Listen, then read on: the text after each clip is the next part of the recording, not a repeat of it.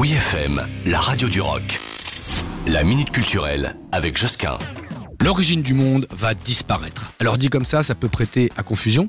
Précisons, l'origine du monde, le célèbre tableau de Gustave Courbet, va quitter le musée d'Orsay.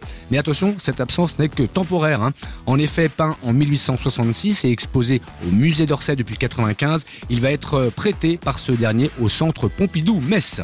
Le musée de Metz qui accueillera euh, l'œuvre entre ses murs dans le cadre de l'exposition Lacan quand l'artiste précède le psychanalyste du 18 novembre 2023 au 15 avril 2024. Donc il va dormir là-bas. Cette exposition va retracer le lien qu'avait Jacques Lacan avec l'art. Et le psychanalyste était d'ailleurs le dernier propriétaire de l'origine du monde. Hein, il pouvait accrocher ça chez lui. Eh ben, ce n'est d'ailleurs pas le seul euh, tableau que le musée d'Orsay prête au centre Pompidou ou Metz, mais peu importe. En tout cas, ce qui est sûr, en résumé, vite au musée d'Orsay pour voir l'origine du monde. Après, il faudra attendre novembre et Metz pour l'apprécier.